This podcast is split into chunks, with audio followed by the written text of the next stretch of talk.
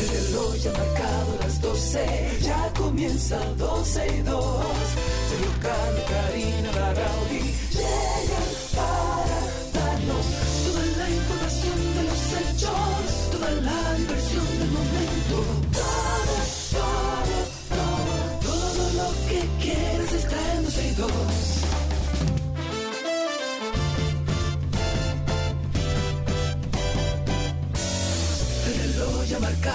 las 12, ya comienza 12 y 2. Sergio Carlos y Karina Larrauri llegan para darnos toda la información de los hechos, toda la diversión del momento.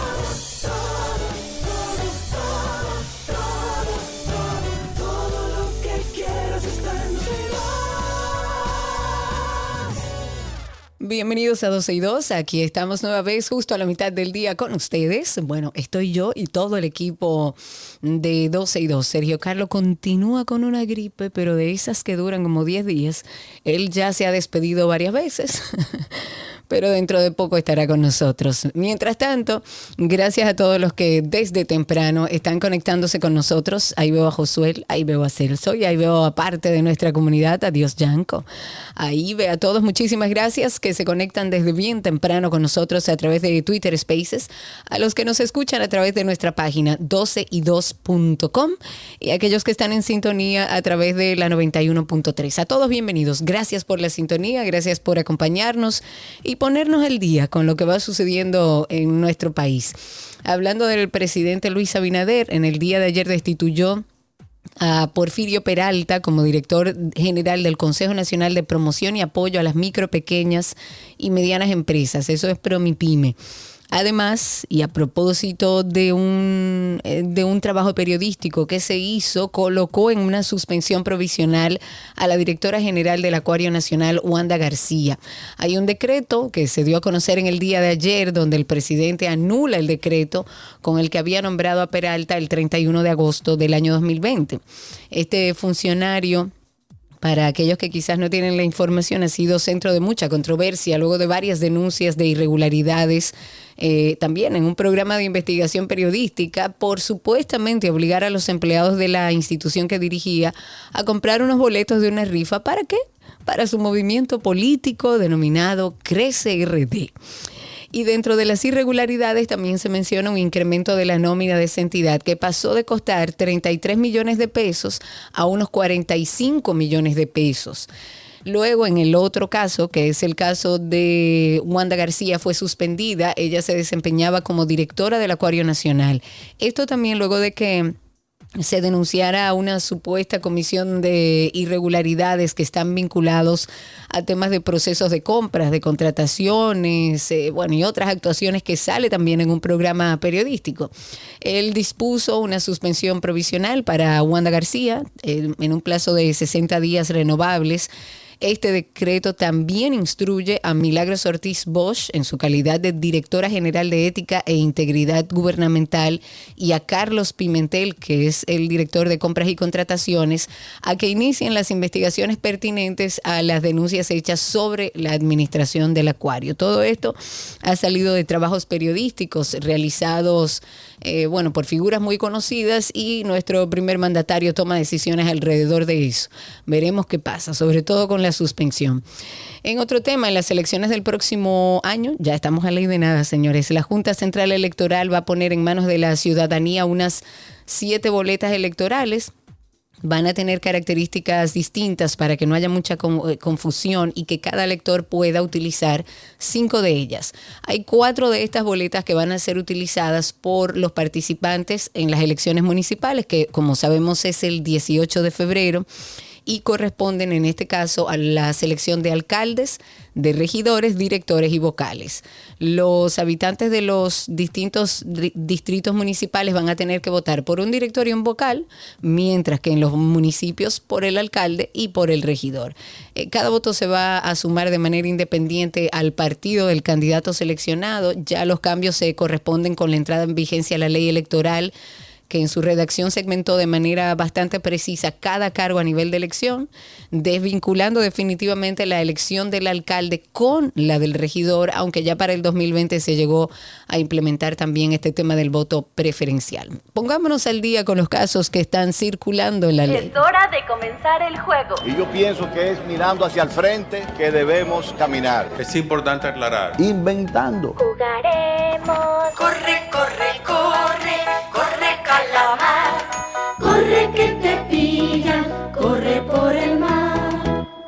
Inventando. Y señores, el único que quedaba, un tribunal ha variado la medida de coerción del exministro administrativo de la presidencia, José Ramón Peralta.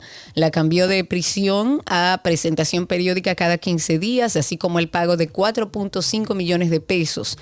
Peralta cumplía prisión preventiva por su vinculación con este caso de Operación Calamar. Es acusado junto a otros imputados de utilizar al menos 11 instituciones con las que se gestionaban las expropiaciones irregulares de terrenos, el cobro ilegal a bancas de lotería, deportivas, negocios con máquinas tragamonedas, así como la compra de inmuebles con sobrecosto. Peralta era el único imputado en el caso Calamar que aún permanecía en prisión debido a que, recordemos, Donald Guerrero salió de la cárcel a mediados del mes de octubre. Escuchemos este audio del abogado. en el día de hoy. Bueno, en el día de hoy el segundo juzgado de la instrucción, en la persona de la magistrada Annalí Florimón, decidió de forma correcta variar la prisión preventiva que de forma arbitraria e injusta pesaba sobre el señor José Ramón, quien hacía más de siete meses que no había podido tener la oportunidad de presentar los elementos de arraigo y los elementos que evidencian que era imposible que él obstaculizara la investigación. La juez estableció que ciertamente la defensa había depositado los elementos que demostraban que no había obstaculizado la investigación.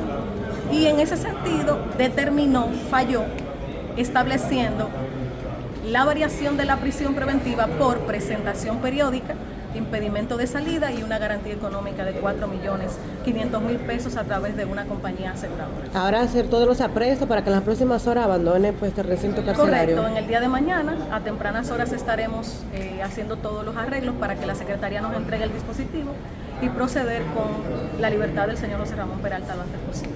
Excelente, gracias. Muy bien, ya sabemos que el último de los encartados en este caso que estaba todavía cumpliendo prisión preventiva ya no está más. Hay que ver cómo se sigue desarrollando. Lo que esto no significa que ellos eh, pueden anular este proceso. Ellos intentarán, pero la realidad es que todavía deben enfrentarlo, aunque con una variación de medida de coerción. En un hecho lamentable, la Defensa Civil de Bonao, en el día de ayer, yo creo que todos lo vimos, han identificado los cuerpos de cuatro personas que tristemente perdieron la vida luego de ser arrastradas por el río Fula. Eso fue en la madrugada de ayer. Entre las víctimas hay una adolescente de solo 13 años, hay dos mujeres de 29 años, ambas son nativas de Sabana Perdida en Santo Domingo Norte. Una de 25 años del sector de los Minas, hay un hombre de 25 años que reside en Constanza. Y bueno, de acuerdo a las informaciones que van saliendo, el director del, del organismo de socorro, Juan Carlos Velázquez, perdón, en el momento de la crecida, eh, o sea, porque el río creció y en ese momento siete personas de las que estaban ahí bañándose en el balneario fueron rescatadas con vida. Él estuvo explicando que para el rescate de estas cuatro personas y en la búsqueda de una mujer que al momento de esta información por lo menos continuaba desaparecida, en el lugar se encuentran 25 especialistas en aguas rápidas, están trabajando en la búsqueda, en la localización de los desaparecidos. Hay personas que, bueno, ustedes lo vieron seguro en los videos, si no vayan a redes, están ahí. Las personas eh, que estaban ahí, que han sido afectadas, estaban bailando, consumiendo bebidas alcohólicas, estaban ahí en el balneario. El río empezó a experimentar una crecida muy rápida y se llevó a más de una decena de personas.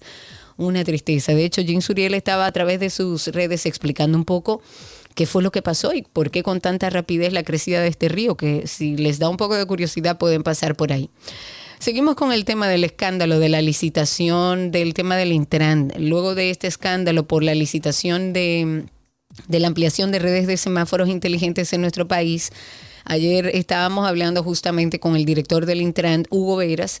Él nos había avanzado que venían unos representantes de la empresa socia Transcor Latam eh, y ha salido ahora al frente de los cuestionamientos que han surgido. Aparentemente llegaron, están con este tema. Ellos han garantizado públicamente su experiencia en la materia, en, en temas de calidad y de innovación tecnológica que se está implementando en la República Dominicana. Esto es parte de lo que dijeron estos ejecutivos y abogados de esta empresa de Transcor Latam para un poco esclarecer por lo menos la parte donde se establece que la empresa que ganó esta licitación es una empresa que solamente tiene meses de constituida, de hecho muy cerca del aviso de esta licitación, se cuestionaba mucho en ese sentido, sin embargo, lo que se ha dicho desde el Intran es que es una empresa que está asociada a otra multinacional que cuenta con la experiencia, los años y todo el pliego de condiciones que se pedía en esta licitación. Escuchemos parte de lo que, que dijeron estos ejecutivos. que una solución tecnológica de gestión de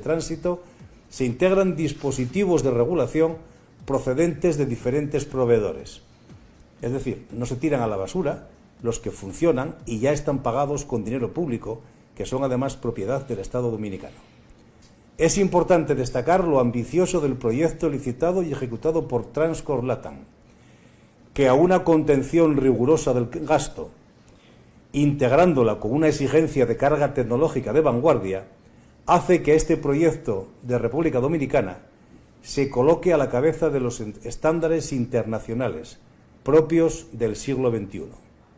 Es también nuestro deber expresar nuestra profunda decepción frente a decisiones tomadas por la Dirección de Compras y Contrataciones de la República Dominicana, que afectan directamente a nuestra empresa, a su prestigio internacional, pues actualmente tenemos varios proyectos en marcha de investigación y desarrollo en el campo de la movilidad y, y, tecnología del tránsito. Bueno, hay esta parte de lo que presentó o presentaron estos ejecutivos y abogados de la empresa Transcor Latam. Eh, la realidad es que compras y, compras y contrataciones está haciendo su trabajo en vista de todas las denuncias. No es una decepción. Lo que sí es que lo que quisiera la sociedad dominicana es que esto se resolviera rápido. Esta situación apremia, que salgan los culpables o no, que se vea si realmente alguien fue tomado del pelo o en su buena voluntad o no, o si no hay ningún problema, o si los hay que se resuelvan. Pero por lo pronto, eh, como les decía, en el día de ayer Hugo estuvo aquí con nosotros conversando y nos había dicho que llegaban estos ejecutivos y abogados de la empresa internacional que avalaban a la empresa local y bueno, eso es parte de lo que dijeron. Hay que ver cómo se van a hacer con todas las otras cosas que dentro de todo este tema y esta controversia alrededor de esta licitación se van un poco aclarando. En otro tema, la inserción escolar después de la pandemia, de acuerdo al anuario de las estadísticas educativas que corresponden al año escolar 2022-2023, el sistema educativo público ha recuperado 105.820 estudiantes luego del tema de la pandemia COVID-19. Para el año escolar, por ejemplo, 2021-2022, se matricularon casi 2 millones y, medios de, y medio perdón, de estudiantes. Y en el periodo 2022 2023, el sistema admitió 2.500.000, o sea, hubo un aumento de esta cantidad, 105.820 estudiantes. Y según los datos suministrados por el MINER, por el Ministerio de Educación, actualmente existe una matrícula de unos 2.5 eh, millones de estudiantes, de todo a nivel nacional. Eh, la cantidad de centros educativos, tanto el sector público como del ámbito privado, asciende a 10.500 67. Y qué bueno, ahora tenemos que trabajar en la calidad de la educación. En el día de ayer se denunció que nacionales haitianos penetraron a territorio dominicano, una información incluso oficial desde el gobierno que estuvo comentando y compartiendo Homero en el día de ayer, el director del DICOM. Eh, y ellos lo califican, eh, o las autoridades nuestras lo califican como una provocación. El objetivo es generar un conflicto de consecuencias imprevisibles que solo va a conseguir agravar y seguir complicando las relaciones entre República Dominicana y Haití. Les decía que el portavoz de la presidencia, Homero, ayer emitió un comunicado en el que dijo que esta acción se produjo cuando un grupo de nacionales haitianos penetraron a territorio dominicano. Varios videos incluso circulan en redes sociales y muestran a soldados dominicanos en actitud de combate frente a un grupo de haitianos entre los cuales figuran hombres incluso con uniformes y armados.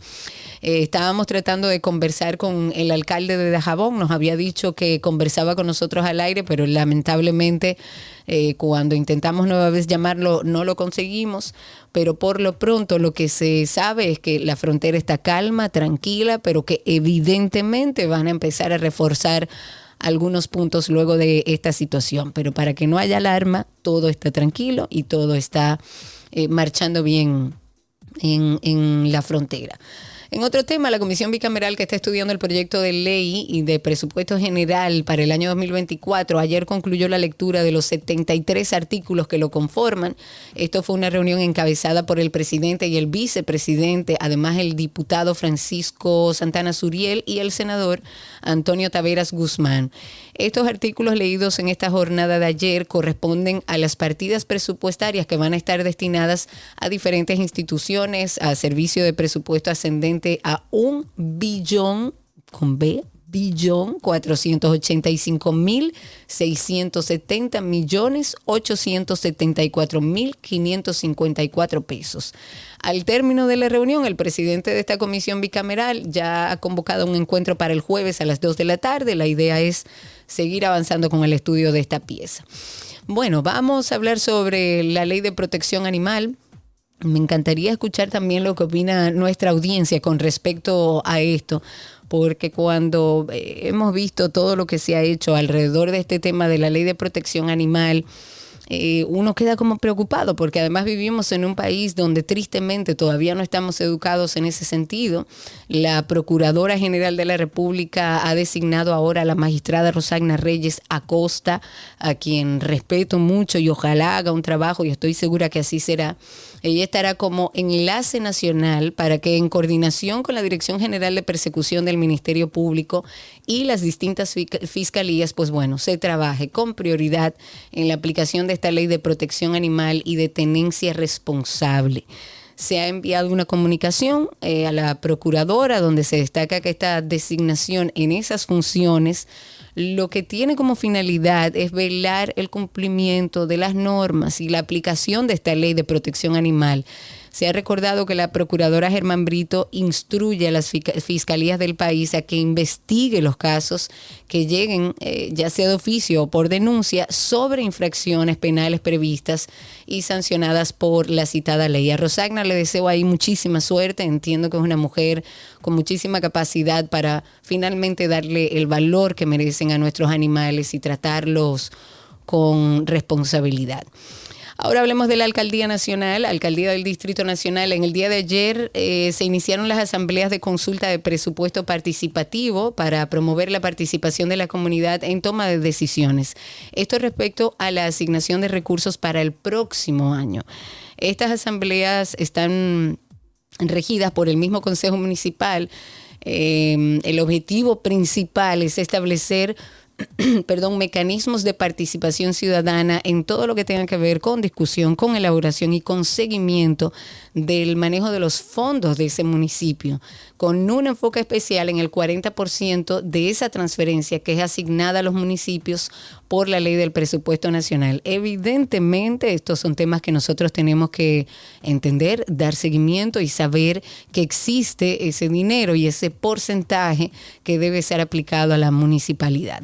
Antes de finalizar esta parte introductoria, recordemos, adiós abuelo, recordemos que nos vamos para el play, señores, este día 12 de noviembre.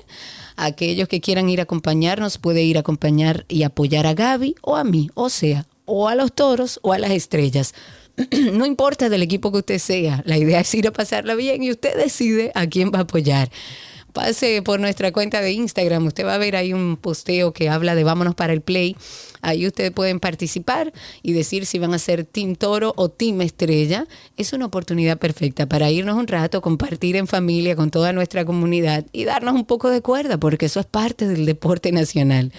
Y también recordarles nuestro podcast, Karina y Sergio, After Dark. After Dark. El miedo a envejecer. Yo creo que todos deberíamos hacer un ejercicio y entender que eso es lo único inevitable a lo largo de la vida, pero vivimos entendiendo que eso como que nunca va a suceder, que podemos retrasar ese proceso de envejecimiento natural en todos los seres humanos. El poder es adictivo y en la juventud tenemos el vigor, la belleza física, el rendimiento, la sensualidad, la virilidad, la atracción y es a todo eso que el ser humano se hace adicto al sentirse poderoso, al sentirse ilimitado. Lamentablemente tengo que decirlo, a una persona de 50 años, por ejemplo, ni se les considera para un puesto de trabajo. ¿Cómo esto impacta en la salud mental de una persona que se va acercando a estas edades? Sin embargo, debemos entender que es parte de nuestros ciclos, que debemos disfrutar de la hora, del presente, de sacarle provecho a cada etapa. Karina y Sergio, After Dark. Karina y Sergio After Dark pueden conseguirlo en cualquiera de las plataformas de podcast. Siempre les digo que si usted todavía no está muy acostumbrado a escuchar podcast, váyase a Google, ponga Karina Larrauri Podcast o Sergio Carlo Podcast y por ahí ustedes pueden conseguir todo nuestro contenido. Se suscriben y así les avisa cuando tengamos episodio nuevo, como vamos a tener este viernes que publicamos siempre los viernes en la noche. Busquen también nuestra cuenta como Karina y Sergio After Dark en Instagram. Bienvenidos a todos, ya regresamos con el resto del contenido. Todo, todo lo que quieres está en 262. Hola, la me oui, je mange comida de Gabriela Paz, que se boni, sí, me oui. Hola, Gabi. Yay, ¿cómo estás? Todo bien, esperando nuestro domingo, Toros versus Estrella, le ganamos al Licey, mira, hasta se paró, porque él no lo aguanta. Le ganamos al Licey, mira, no me yo, no me yo, No, y de la yo- yo forma. de la forma y en el día que le ganaron. Claro, claro. Pero, pero sí, como estaba diciendo Karina, señores, el domingo 12 es Estrellas contra los Toros aquí en el esta- en el Corral de los Toros, como, como le llamamos. Es, va a ser un juego bien chévere donde queremos estar en contacto con ustedes, la comunidad. Karina decía ahorita que nosotros como deporte, es de, eh, deporte nacional es dar cuerda. Es Así cuerdero, mismo. claro, Una- eso es parte una- de... Una cuerda sana, eh, Claro. más que, que todo para compartir el momento, verle las caras a muchas voces que, que escuchamos y a muchos nombres que se mencionan. Y bueno, ahí vamos a estar de verde y de naranja en un en donde vamos a unirnos en un solo color, que es el color del béisbol y de pasarla súper bien. Tienen hasta hoy para inscribirse. Mañana va a ser el sorteo. Así que el domingo nos vemos por aquí, por La Romana. Sí, señor, ahí estaremos. Ojalá y nos veamos las caras allá. Tú sabes que eh, lo lindo de ese tema de dar cuerda cuando estamos en nuestro deporte nacional es que en otros países no se puede. Tú sabes que Federico una vez lo llevé al play y me dijo, y están sentados los fanáticos de un equipo y de otro, uno al lado del otro. Y yo, claro, en, en Argentina, en Colombia, en muchísimos países En está México. incluso prohibido por ley que vayan fanáticos de diferentes equipos a un partido. No, y si nos vamos en el tema del fútbol a Europa, eso es, hay que tener tanto cuidado, pero eso es parte de lo lindo de nuestro béisbol, de nuestro deporte nacional, en, en el que nosotros vamos a pasarla bien, a disfrutar, ganemos o se pierda, obviamente el que gana es el que goza, pero igual se pasa muy bien en, nuestros estadios. Pues mira, Cari, seguimos con esta semana de pistacho. Les Que me encanta. pasen. Ay, te, pues, te invito a que pases por mi cuenta de gabriela.reginato. A- ayer posteé la receta que estuvimos compartiendo. Fueron unos ñoquis de papa con el pesto de rúcula y pistacho que, uff, es buenísimo. Y hoy vamos a compartir una receta que Zoe me dice anoche, mami, ya que estuvimos haciendo eh, galletas la semana pasada, ¿por qué no hacer esta? Así que vamos también, Zoe y yo vamos a estar haciendo estas galletas eh, de pistacho con cranberries y queso que eh, pintan ser deliciosas. Cuando digo pintan ser porque ella me pasó la receta y no, la, no las he hecho, pero suenan divinas. Vamos a necesitar una barra de mantequilla a temperatura ambiente dos cucharadas de azúcar granulada, una taza de queso cheddar rallado por el lado fino, un huevo, una taza de harina, una cucharadita de bicarbonato de soda, eh, perdón, de polvo de hornear, media cucharadita de sal, un cuarto de cucharadita de paprika o eh, lo que se llama cayena, ¿verdad? Esa paprika rojita, un cuarto de taza de pistachos troceaditos y un tercio de taza de cranberries troce, o sea, eh, cortadas bien finitas. Ok. Vamos a, a, combinar la mantequilla con el azúcar y el queso en un recipiente y esto los vamos a dejar aparte. Eh, vamos a batir hasta que quede bien cremoso. Esto va a ser por alrededor de dos minutos. Esta, esta mezcla, si tienen una batidora de mano, pues perfecto, sería ideal porque a espátula nosotros no creamos esa cremosidad con la mantequilla que andamos buscando. Entonces, esta, eh, la mantequilla se tiene que batir bien con el azúcar, se tiene que integrar bien con el queso para que esté bien, bien cremosa. Eh, lo que hacemos por el otro lado es que vamos a, a, agregarle el huevo a esta mezcla y lo vamos a mezclar a mano. En un, en bowl separado vamos a mezclar la harina con el polvo de hornear, la sal y la cayena en polvo.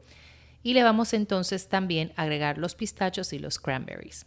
Entonces, vamos a mezclar las dos que teníamos separadas, la mantequilla con el huevo y el azúcar, ¿ya? Con esta mezcla de los pistachos, los cranberries, la harina y el polvo de hornear y todo lo demás.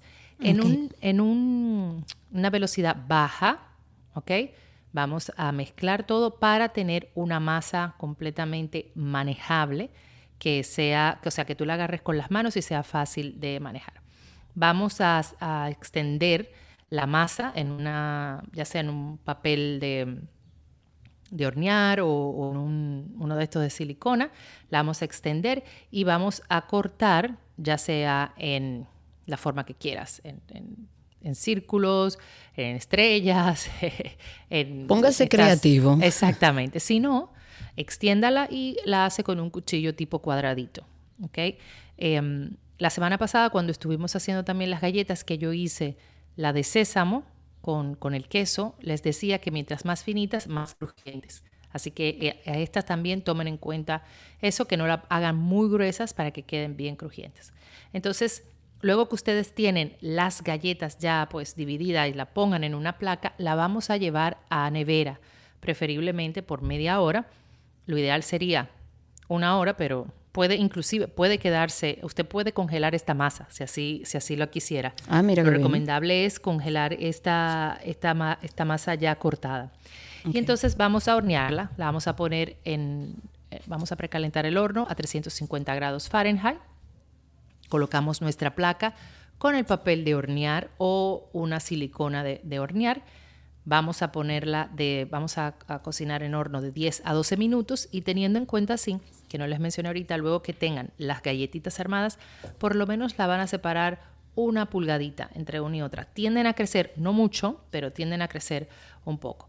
Luego del, tiempo, entre 10 a 12 minutos o cuando ya los bordes comiencen a ponerse dorados, vamos a retirar, dejamos que se enfríe en la misma placa, retiramos, probamos, mordemos, disfrutamos y voilà. Y voilà. Ahí tenemos otra receta con pistacho, que siempre le animamos que si usted tiene una, una receta con el ingrediente que estamos tratando, envíela. Envíela o a través de nuestra página 12y2.com, que ahí también pueden encontrar todas las recetas de Gaby, o también a través de mensaje directo en nuestra cuenta de Instagram 12y2. O a Gaby, gabriela.reginato. Gaby, gracias. Un beso, sigo en sintonía. Y ya saben, señores, nos vemos aquí el domingo. Sí, señor. Estrellas contra toros. Chao, chao. Ahí nos vemos. Un beso grande. Yo le pido a Dios que ganen las estrellas, porque si no, lo que me toca es bravo. Dejemos hasta aquí nuestra receta del día. Ya regresamos con más.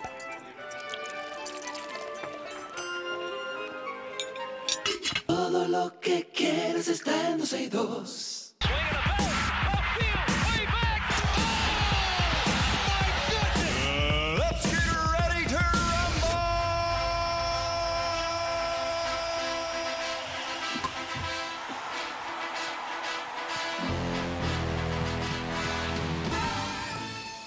Señoras y señores, llegamos a Deportes. Hoy tenemos un estreno mundial. Nuestro productor, señor Alan, conocido mundialmente como Chiqui, estará a cargo de la co-conducción de las noticias deportivas en 12 y 2. Sube un chin la cama, Chris, no nos dejes así pelado. Sí. Ok, ok, bájala ahora, Cristi, para yo ponerle algo a Alan, espérate. No.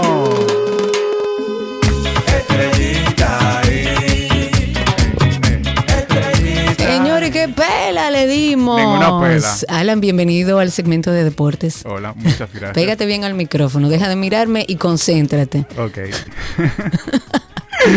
Habla, habla bien. Hola, buenas normal. tardes. Bienvenido, Alan. Va- Bueno, Alan es liceísta, yo creo que lo sabe gran parte de nuestra comunidad. Las Estrellas Orientales lanzaron un partido sin hits ni carreras a los Tigres del Licey la noche de su aniversario y derrotaron 2-0 dolor, a los felinos. Óyela ahí otra vez. Ya, pero ya.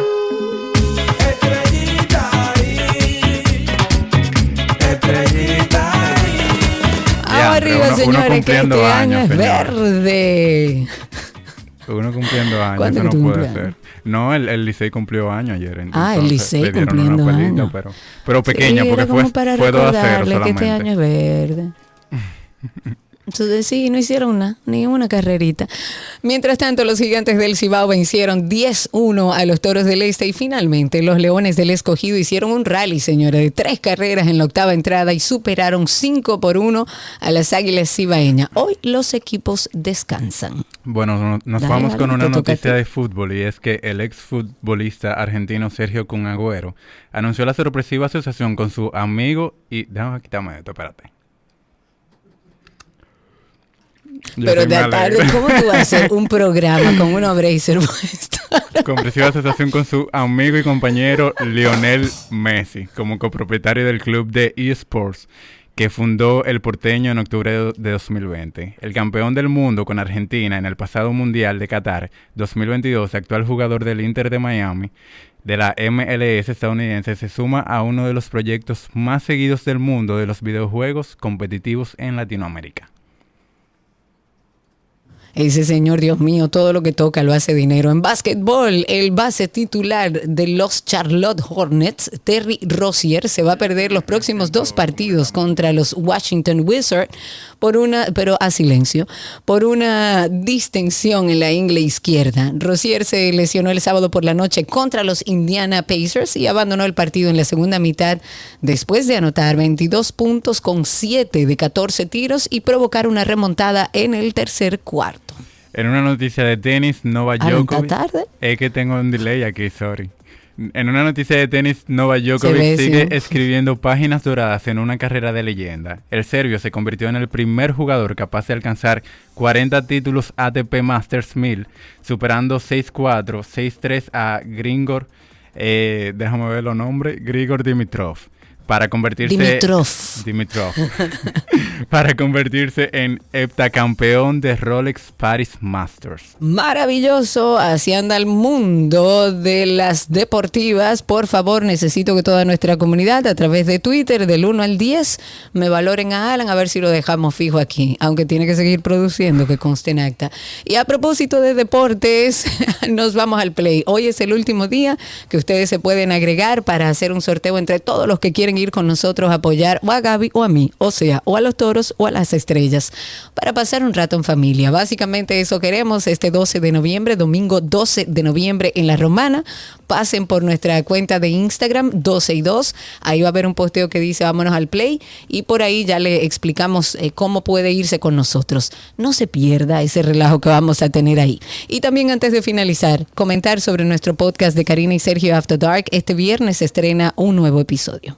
Un red flag para mí fue lo vivido en una relación pasada, pues en el proceso del noviazgo todo era algo controlador. La red flag corresponde a la acción o al pensamiento de una persona que pone en alerta a otra persona de que algo que está sucediendo está mal. Eh, un red flag que me pasó, tuve con una persona que medía los likes que yo le daba a otra persona y las fechas específicas, asumiendo que pasaba algo en esas fechas. Y por lo general, este término hace referencia como a parejas o posibles parejas, pero se expande a todo tipo de interacciones, amistades, familiares, ambientes laborales, etc. En la romántica, si hay intentos exagerados de control o de celos, si la persona te critica y te ridiculiza, si te aísla de tu familia y amistades. Tuve que romper mi círculo social en el matrimonio porque tenía que estar en mi casa a las 7 de la noche porque si llegaba más tarde era todo un pleito.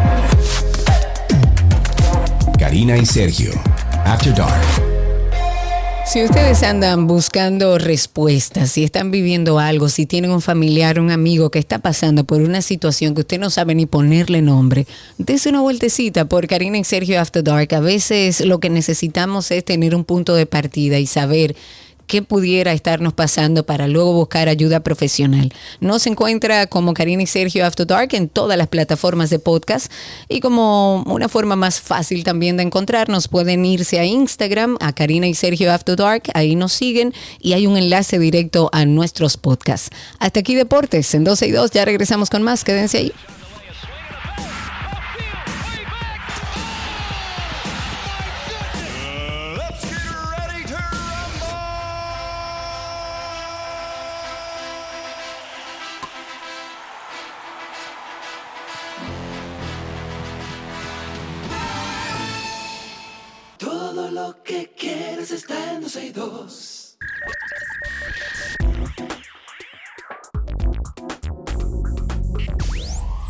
Llegamos ya a lo mejor de la web, todas esas cosas que salen de la autopista de la información o cómo podemos usar todo lo que tenemos hoy en día, todas las herramientas, redes sociales y demás.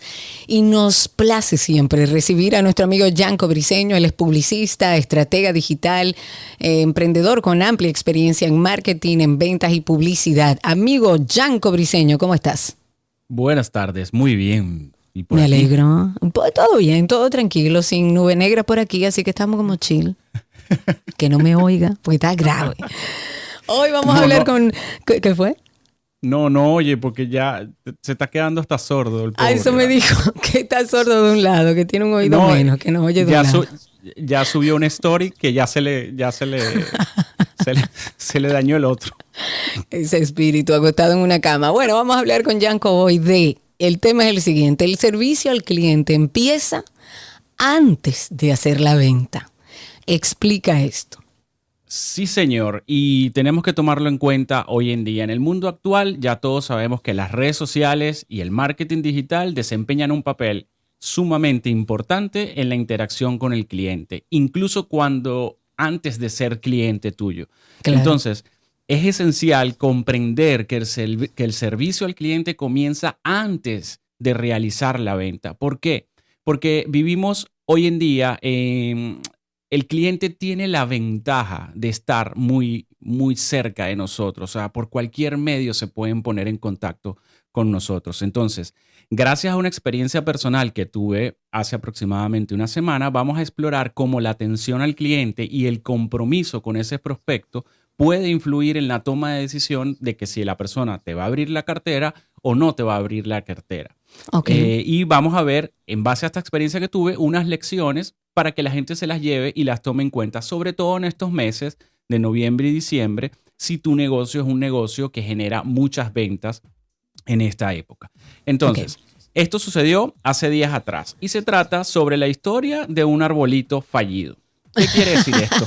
Explícame, por favor. Y, y- y voy a ir hilando esto, ¿no? Entonces, eh, actualmente estoy haciendo unas remodelaciones en casa, está pendiente montar la Navidad cuando esto termine, y una noche entro y veo en la cuenta de un influencer que le hace un arbolito bastante particular y bastante bonito. ¿Y ¿Cómo viene la secuencia? El primer stories, el, propio influencer, sin mencionar a la marca, sube el arbolito y sube cómo se lo están construyendo. En el segundo story, menciona la marca y la etiqueta. Y hay un tercer stories donde sube un reel de la marca. Cuando tú ves esta secuencia, tú entiendes y cualquier persona va a entender que eso es algo promocionado. Bien sea que le dieron un descuento o bien sea que se lo dieron gratis. Como sea, pero el intercambio fue, tienes que subirlo a tus stories. Gratis no, por publicidad. Exactamente, por publicidad. Exacto. Defendiendo. Ta- claro, defendiendo al gremio, defendiendo Claro. al gremio. Entonces, eh, Cuando, sucede esto y en mi mente empiezo a entender esto, digo, bueno, está bien, me salgo del papel de marquetero y digo, al final a mí lo que me importa es el arbolito, está muy bonito. Procedo a enviarle el reel a mi esposa, ella le gusta la idea y entonces, ¿cuál es el siguiente paso? El siguiente paso es escribirle a la tienda y preguntarle, hacerle una serie de preguntas. Y aquí cuando entra la parte de servicio al cliente sin ni siquiera haberte pagado. Em, una vez le escribo a la tienda, la primera pregunta que yo le hago, y porque hay una inquietud, tengo techos altos y estos, estos tipos de arbolitos los están montando que pegan del techo y se doblan. ¿Cómo? sí, o sea, son, son arbolitos de este material de, si no me equivoco, son charamicos. Ah, ok, Entonces, ya. Él, él pega del techo y el mismo techo hace que el arbolito se doble y, y- y coja una forma súper chula y después le ponen pino, etcétera, etcétera. Qué interesante. Entonces, le escribo a la tienda y le digo, mira, mi casa es esta, me encanta el arbolito. Eh, y eh, quiero, quiero ver si lo pueden resolver. Entonces, ¿me puedes ayudar a que, a que queden igual? La respuesta de la tienda es, sí se puede, pero se vería un poco diferente realmente. Y lo dejan hasta ahí. Entonces yo vuelvo y escribo. Nosotros queríamos ese arbolito este año. Fíjate cómo ya yo me pongo en un, en un mood un poco mm, eh, como rogándole. ¿Ok? Y la respuesta de la tienda es, déjame ver qué podemos hacer, lo evaluaré el martes con el equipo que monta y te dejo saber. Hasta el sol de hoy estoy esperando todavía respuesta Ay, de la qué evaluación. pena, hombre. Perdieron un cliente. Exactamente. Pero fíjate qué sucede paralelamente. Paralelamente a esto, yo llamo a la tienda antes de que suceda todo esto por DM y hago la misma pregunta y de la llamada telefónica adivina a dónde me remitieron al WhatsApp. Debe escribirnos por WhatsApp y ahí le van a dar toda la información. Te Como complicaron la vida. Claro, Karina, porque yo creo que todos hemos pasado por esto. O sea, Claro que sí. eh, Ya yo estoy un poco obstinado de eh, la escribidera por WhatsApp y que no me contesta, entonces yo le mandé esta tarea a mi esposa. Mi esposa escribió, porque, o- ojo, y esto tiene un sentido y no es un tema de, de que los clientes son malcriados, no. Eh, a nivel neurológico, nuestro cerebro es muy flojo. Y el hecho de que tú me pongas a guardar tu número, ponerle el nombre de la tienda, más escribirte y sentarme a esperar a que tú decidas cuándo responderme, eso genera flojera inconscientemente y no lo queremos hacer. Y menos hoy en día que vivimos en la época del microondas, ¿sabes? Queremos, pensamos que todo se mete en un microondas, se calienta y está listo. Y pensamos que muchas cosas en la vida y en el marketing son así. Entonces yo le mandé esa tarea a mi esposa y adivina qué, eso sucedió hace cuatro o cinco días. Fue anoche que le respondieron. Wow. Ahora ustedes Entonces- son muy insistentes porque yo de entrada ya no hubiera llamado más. Esa- no, lo que pasa es que queríamos mucho el arbolito. ¿Por qué? Porque es que yo no quiero ya coger esa pela que es montar la Navidad. Entonces ese arbolito lo montaba otra persona, ya ella había accedido y yo me quitaba ese peso de encima. Claro. Aparte de que el arbolito es bonito. Entonces, ¿cuáles son las lecciones a nivel de servicio al cliente? Primera lección, el servicio al cliente empieza antes de que te compren. Si te conviertes en el mejor en resolver los problemas, las dudas y las preguntas que tiene tu cliente, él va a abrir la cartera una vez tú resuelvas todas estas preguntas y todas estas Claro. dudas. Porque eso es lo que anda buscando la gente, el servicio, el que te ayuden, el que lo resuelvan. Exactamente. Si tienes una campaña activa con un influencer, bien sea en radio, en televisión o en cualquier otro medio, tu prioridad es estar a cargo del teléfono, de las redes, del correo o de la página web o, de- o cual sea el contacto donde tú sabes que vas a recibir ese tráfico. Normalmente los influencers tienen una pauta. Es decir, a veces no sabemos a qué hora, pero sí sabemos normalmente cuándo el influencer va a subir tal o cual historia que tú tienes negociada con él. Entonces, Claro. esos momentos son cruciales para que tú estés al pendiente del medio de contacto.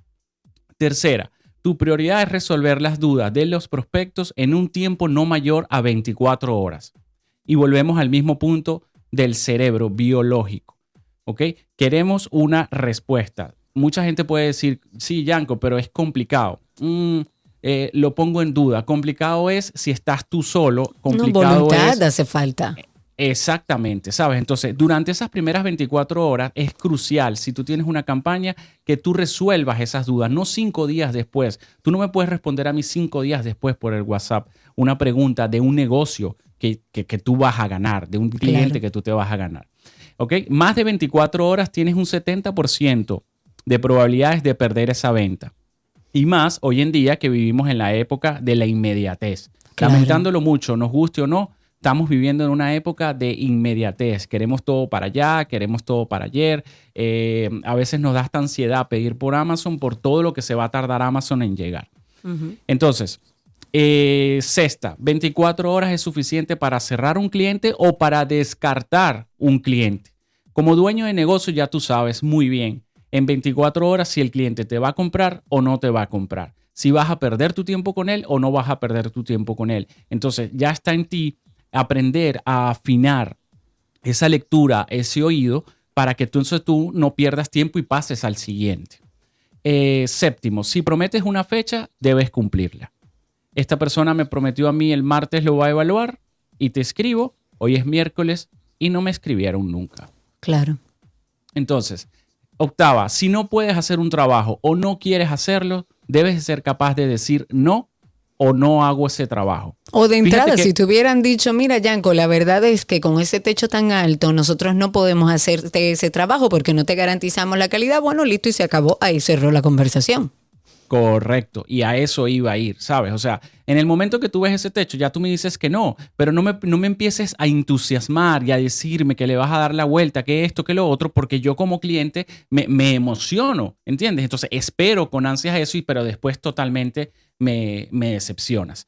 Eh, si tu campaña está activa con un influencer, debes de saber entonces el día y la hora. ¿Por qué? ¿Qué pasa? Las dos primeras horas después de que esta persona suba esa story son cruciales para que tú puedas incluso medir el rendimiento de tu inversión con ese influencer, eh, porque esas dos horas son importantísimas, porque ahí tú vas a cerrar cualquier cantidad de ventas independientemente de que este influencer suba algo al feed o a las stories que duran 24 horas o incluso un poquito más. ¿ok? Entonces es importante que se lleven eso. Si se, si se siente claramente, eh, y, y, algo muy, muy, muy chulo es que como clientes sabemos ya, detectamos cuando el Instagram lo está atendiendo el dueño del negocio y cuando el WhatsApp o el teléfono lo atiende otra persona. Se siente, sí, se siente la diferencia. Entonces, tienes que enseñar a tu equipo que te ayuda con tu negocio o con tu trabajo a tratar a los clientes como si los trataras tú mismo, para que no haya esa diferencia, porque eso de una u otra forma también eh, influye en lo, que va a ser, en lo que va a pasar por, por, la cabeza del cliente. Y de, de nuevo, el tema del WhatsApp. No me hagas ir a WhatsApp si no vas a tener una respuesta rápida y concisa en WhatsApp. ¿Qué es rápido? por lo menos lo máximo que tú te puedes tardar en responder un WhatsApp, si eres una tienda, ojo, y tienes un negocio, es una hora. Es lo máximo que tú te puedes tardar en responderle a una persona. Porque eso es, eso es un, eso es una venta, eso es un, eso es parte del trabajo, eso es un servicio que no es cuando tú puedas. Tiene que haber una persona ahí, si ese es el medio de comunicación que tú decidiste ibas a utilizar. Totalmente. No me hagas perder mi tiempo. Y ojo, hay unas tiendas o unos, unos negocios, unas marcas que cometen el siguiente error. Pasa una hora, te responden, pero después que te responden, te sueltan y pasa otra hora y vuelven y te responden. No, señor, si usted mantenga una conversación fluida, por lo, menos por, por lo menos tú empiezas a calibrar ya que quiere el cliente y ahí lo vas manteniendo. Por último, y no menos importante, Señores, a todos los que me están escuchando, después no te quejes de que no hay dinero, de que todo está caro, de que nadie apoya el talento local y de que nadie compra. Ya que si no tienes el foco puesto en lo más importante que es resolver la vida de tu prospecto antes de que sea tu cliente, nadie te va a abrir la cartera hasta que no se sienta seguro de esto. Entonces, hagamos un esfuerzo en convertirnos en personas que damos servicio al cliente a personas que no son nuestros clientes. ¿ok? Entonces, quería traer esta historia porque la viví, todavía tengo ese sabor amargo. Obviamente vamos a montar nuestro arbolito tradicional, pero me voy a sacar la espinita. Estoy a punto de irme por ahí por la Churchill, agarrar uno de estos personajes que está ahí mostrarle la foto y decirle, si tú me haces esto, esto. Y me haces muy feliz. Y te lo hacen, son, ¿eh? Son muy capaces, son muy capaces. Claro, claro. Me encanta este tema porque yo creo que en nuestro país hace todavía hace falta un poco de ejercicio alrededor del servicio. Todavía nos falta trabajar en esa parte y yo creo que sobre todo con los emprendedores, los jóvenes que están elaborando nuevos negocios o personas no tan jóvenes, pero que son emprendedoras y que sobre todo manejan eh, eh, parte de la publicidad y del mercadeo y su acceso a la venta a través de medios digitales, tienen que saber que tal como dice Yanko, vivimos en una época de la inmediatez. Si yo estoy abordándote por un medio digital es porque necesito una respuesta rápida porque me encontré con algo en el camino, porque lo vi de pronto. Si no se agarra ese cliente ahí, ese cliente lo perdiste. Entonces el servicio es indispensable porque yo historia como esta, Yanko, debo tener 10. Ajá, así mismo. 10 debo tener. Yanko, muchísimas gracias. Eh, ¿Se nos queda algo? No, estamos listos por hoy. Gracias a ustedes. Se te quiere mucho, pero aquí Yanko Briseño estuvo con nosotros. Recuerden que Yanko es un experto en temas de marketing, ventas y publicidad, es publicista, es estratega digital y pueden conseguirlo a través de redes sociales como arroba Yanko con G, Yanko Briseño. Así lo pueden conseguir. Y recordemos nuestro podcast de Karina y Sergio After Dark. Tú sabes que a más de uno de nosotros nos ha mortificado en algún momento de nuestras vidas el tema del peso, a todos. Desde muy niña la presión familiar y social ha sido y es brutal. Y hay muchas presiones socioeconómicas, incluso culturales, que están marcadas, yo creo que básicamente por la industria cosmética, por la moda. O sea, yo he escuchado de todo, que estoy súper flaca, que voy a desaparecer, que parezco que tengo anorexia. Por el tema de alimentación, de deporte, que ha creado como una especie de que se idealiza un peso. Ser obeso hoy en día constituye un verdadero estigma social. Incluso ya un niño de 6 años discrimina en que ser obeso es algo negativo, como una idea de que no se puede ser feliz, de tener menos amiguitos. Y ha sido muy difícil. La presión y la incomprensión es muy fuerte. Karina y Sergio, After Dark. Karina y Sergio After Dark en todas las plataformas de podcast. Recuerden que también estamos en Instagram, ahí hay un enlace directo. Nos consigue así mismo como Karina y Sergio After Dark. Y hasta aquí lo mejor de la web.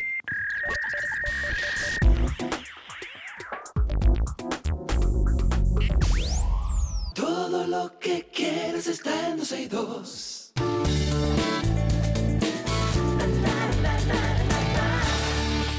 Aquí están las informaciones de entretenimiento. La inteligencia artificial, lo que más se menciona ahora, ha tenido un impacto en la industria de la música y es que ya se ha visto con algunas canciones creadas con esta herramienta. Sin embargo, hay alguien que no está de acuerdo con esto y es Bad Bunny, que estalló contra una canción que usa su voz. Se trata de nostalgia. Es un tema publicado por un usuario llamado Flow GPT y que se ha viralizado en- sobre todo en TikTok. Tanto se ha viralizado que llegó a oídos de este cantante puertorriqueño, quien lanzó una advertencia en su canal de WhatsApp. El tema que une las voces también de Daddy Yankee y de Justin Bieber ha revolucionado las redes sociales y muchos ya lo catalogan como una canción mejor que las originales de Bad Bunny. Dice, y cito, ustedes no merecen ser mis amigos y por eso mismo hice el nuevo disco, para deshacerme de gente así. Así que chuchu fuera y no los quiero en la gira tampoco.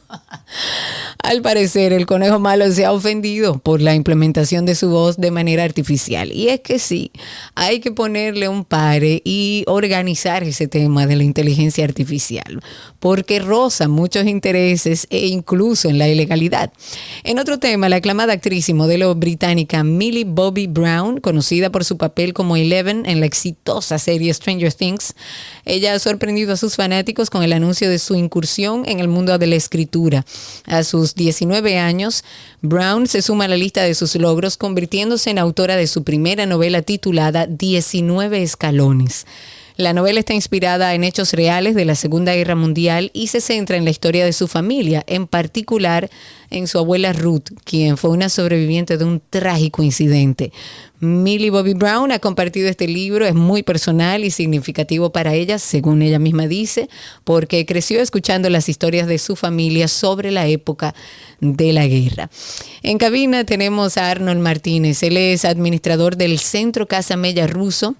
Y también a Eudi Ramírez, él es percusionista de Pororó. Junto a ellos vamos a conocer los detalles del segundo aniversario de esta galería de arte. Bienvenidos a ambos, ¿cómo están? Muy bien, estamos felices. Me alegro mucho.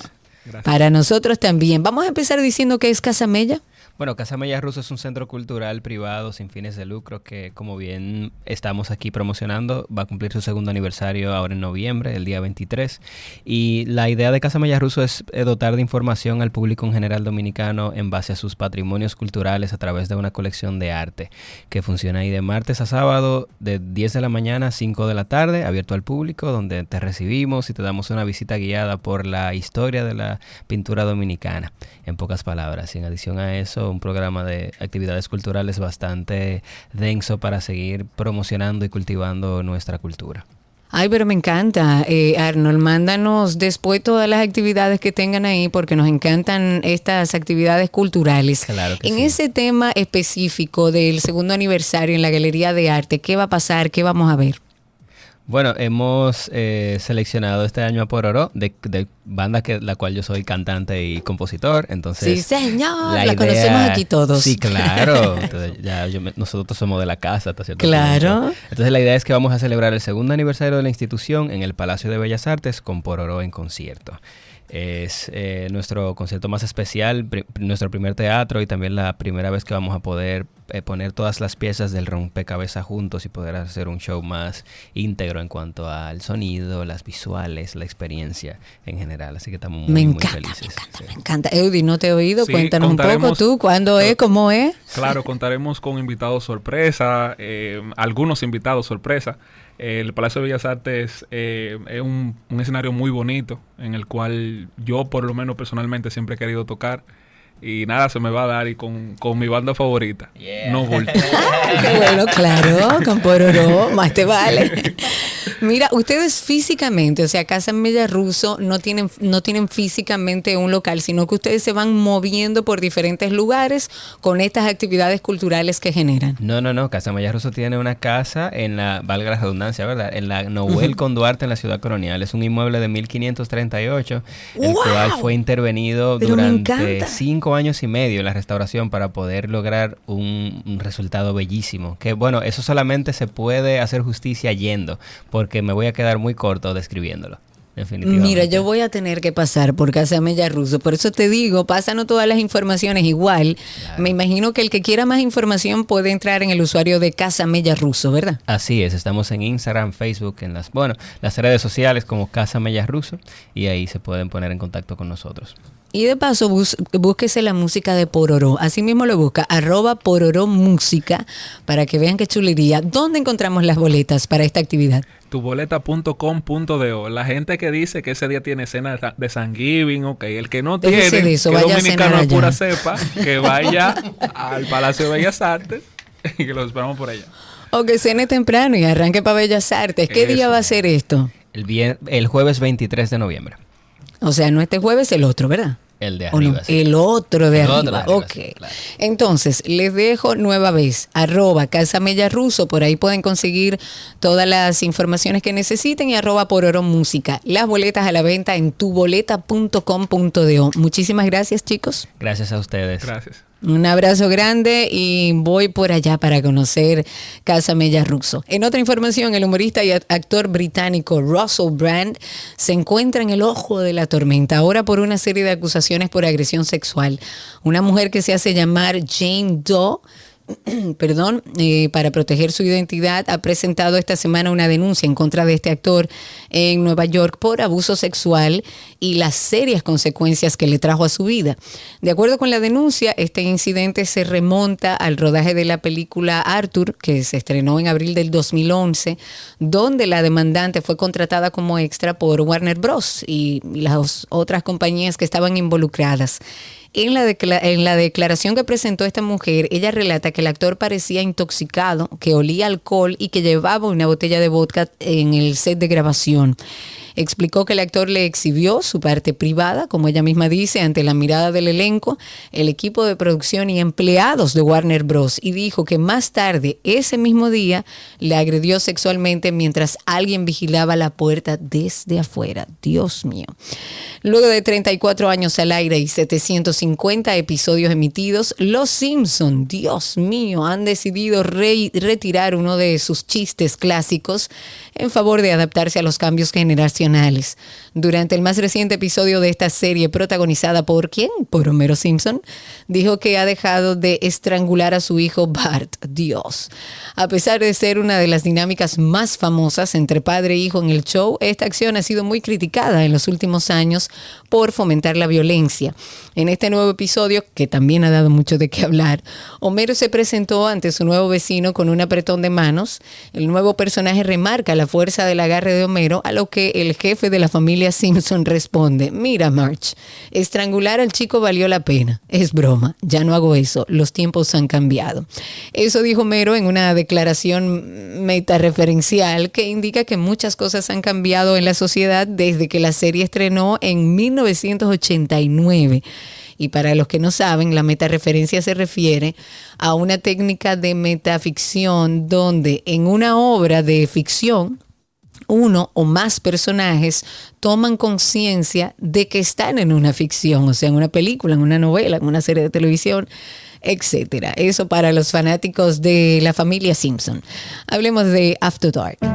Un red flag para mí fue lo vivido en una relación pasada, pues en el proceso del noviazgo todo era algo controlador. La red flag corresponde a la acción o al pensamiento de una persona que pone en alerta a otra persona de que algo que está sucediendo está mal. Eh, un red flag que me pasó, tuve con una persona que medía los likes que yo le daba a otra persona y las fechas específicas, asumiendo que pasaba algo en esas fechas. Y por lo general, este término hace referencia como a parejas o posibles parejas, pero se expande a todo tipo de interacciones, amistades, familiares, ambientes laborales, etc. En la romántica, si hay intentos exagerados de control o de celos, si la persona te critica y te ridiculiza, si te aísla de tu familia y amistades. Tuve que romper mi círculo social en el matrimonio porque tenía que estar en mi casa a las 7 de la noche porque si llegaba más tarde era todo un pleito. Karina y Sergio, After Dark. Karina y Sergio After Dark en todas las plataformas de podcast. La invitación a que pasen por nuestra cuenta de Instagram, Karina y Sergio After Dark. Por ahí ustedes pueden conseguir un enlace directo y por supuesto el complemento de toda la información que compartimos en nuestro podcast. Y hasta aquí las noticias de entretenimiento.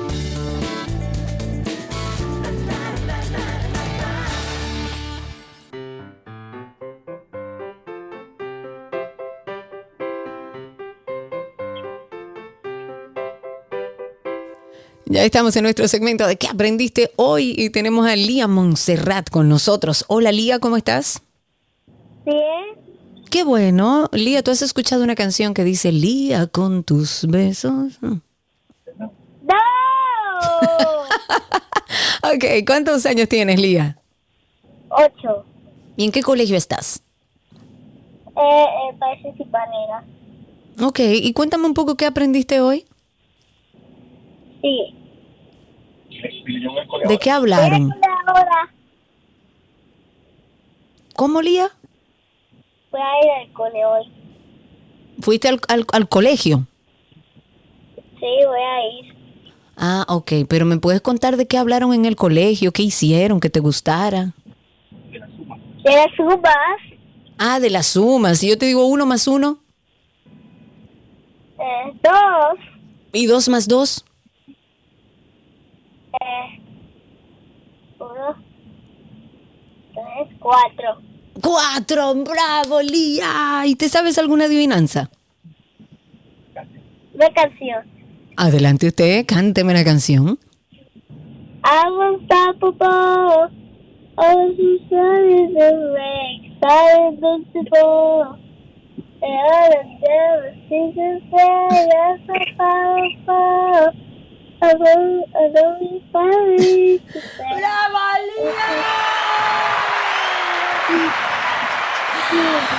Un beso para Lía. Felicidades por lo que aprendiste, por la canción. Y aquí tenemos regalitos para ti en 12 y 2. ¿En qué aprendiste hoy? Ya regresamos.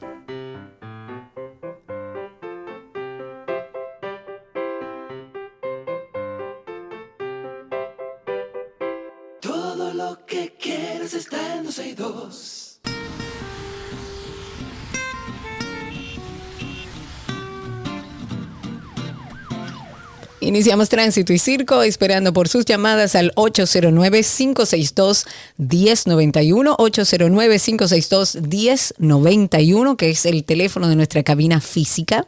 Y por supuesto a través de Twitter Spaces. Los que están conectados con nosotros por ahí pueden llamar, opinar sobre el tema del Intran, sobre el tránsito, sobre los motores, sobre nuestro circo. 809-562-1091.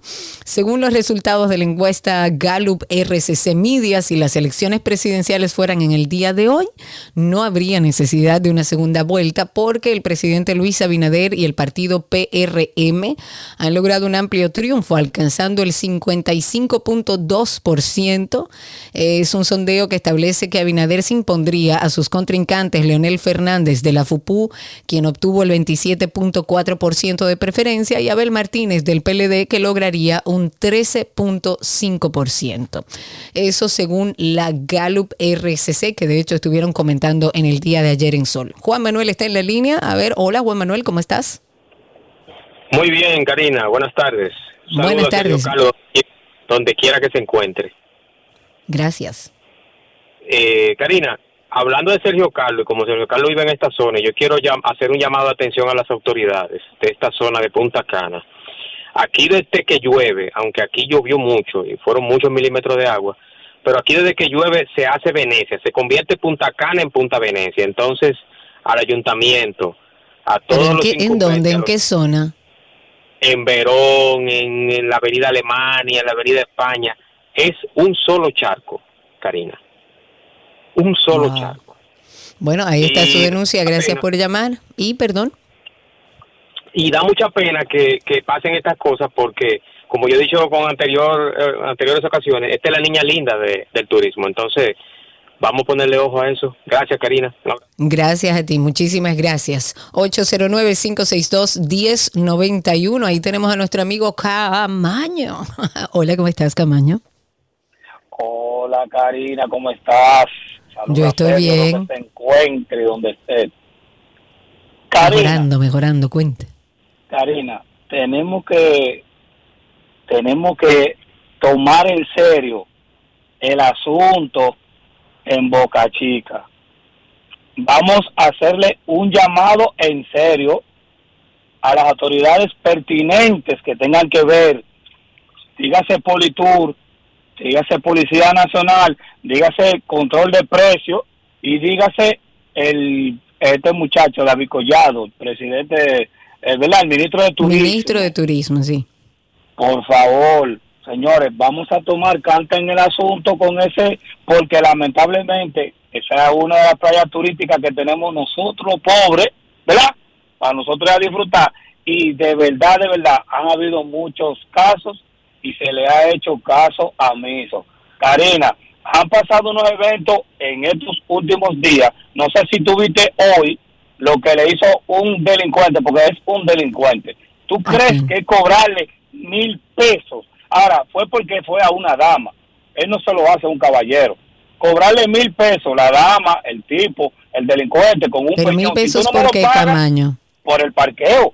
Oye, eso, pero señor, pero la gente se está volviendo. Por el parqueo, Karina. Y no tanto eso, el delincuente tiene un peñón y le está amedrantando y amenazando de que págame mis mil pesos o si no, tú vas a ver lo que te le voy a hacer al carro. ¿Y tú sabes qué terminó haciendo? Quitándole una cadena de oro que tiene la tipa porque ella estaba, ni la tipa en ningún momento se negó a pagar sus mil pesos. Simplemente no tengo dinero efectivo. No, pero es que además no, tiene que pagarle.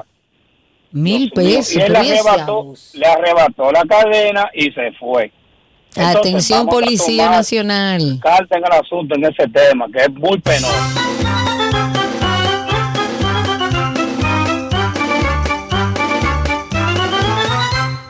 809-562-1091, 809-562-1091. Ahí tenemos a Enrique en la línea. Cuéntanos, Enrique.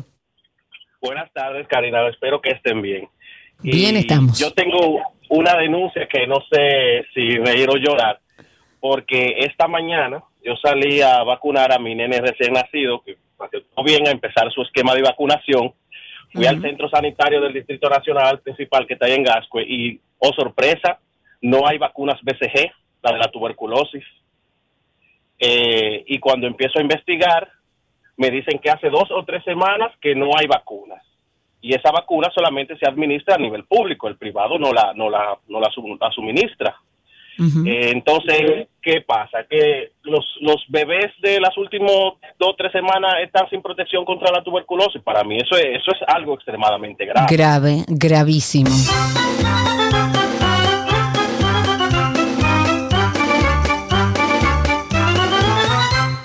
809-562-1091. Eh, comentar que el Fideicomiso RD Vial ha anunciado la entrada en funcionamiento del sistema de paso rápido en las cuatro estaciones de peajes del Nordeste.